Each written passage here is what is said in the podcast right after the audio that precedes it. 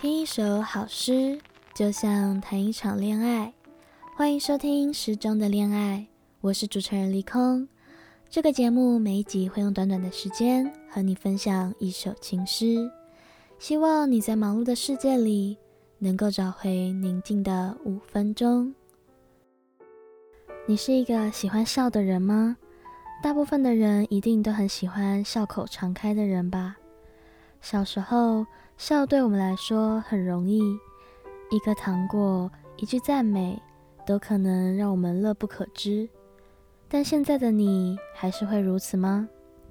有些人会说，长大以后还是很常笑，但却是很难再开怀大笑了。又或者，礼貌的微笑太多，已经分不清笑容背后的真心了。正因如此，我相信。我们在彼此能够信任的朋友、家人、爱人面前，能够露出的情感都是珍贵且真心的。今天是诗中的恋爱第八集，要和大家分享的是诗人林徽因的诗《笑》。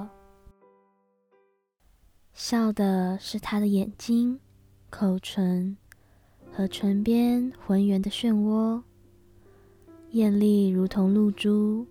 朵朵的笑像，贝齿的闪光里躲，那是笑，神的笑，美的笑，水的映影，风的轻歌。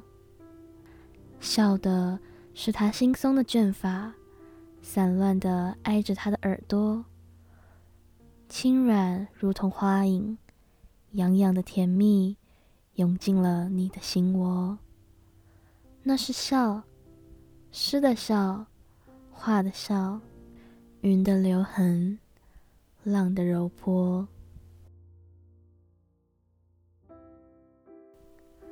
诗人林徽因是福建人，是一个建筑师、作家，也是新月派的诗人之一。林徽因一生的著作很多，其中包括散文、诗歌、小说、剧本。译文和书信等作品。不过提起这位诗人，大部分的人还是难免会想起他与徐志摩之间的恋爱情史。有趣的是，林徽因这首诗《笑》是在描写她自己，也是回应了徐志摩曾描写林徽因笑容的两首诗《他是睡着了》和《两个月亮》。这两首诗有机会就让我们再另外分享吧。现在要再为各位读的是林徽因写完这首《笑》之后，又经历了徐志摩逝去整整四年后发表的描写徐志摩的《深笑》。是谁笑得那样甜，那样深，那样圆转，一串一串明珠。大小闪着光亮，并出天真。清泉底浮动，泛流到水面上，灿烂分散。是谁笑得好花儿开了一朵，那样轻盈，不惊起谁。细香无意中随着风过，浮在短墙，丝丝在夕阳前挂着。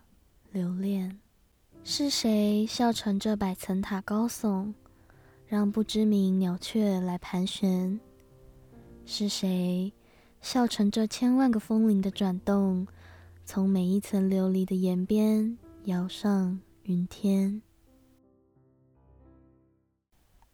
其实，在徐志摩与林徽因的诗中，还有许许多多玩味的小密码，互相呼应，互相回应。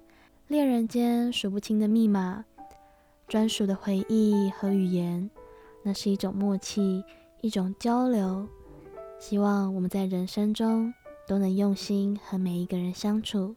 谢谢你收听《诗中的恋爱》节目中的内容，参考资料都会附在资讯栏。有任何想法或是指教，都非常欢迎大家留言或是来信。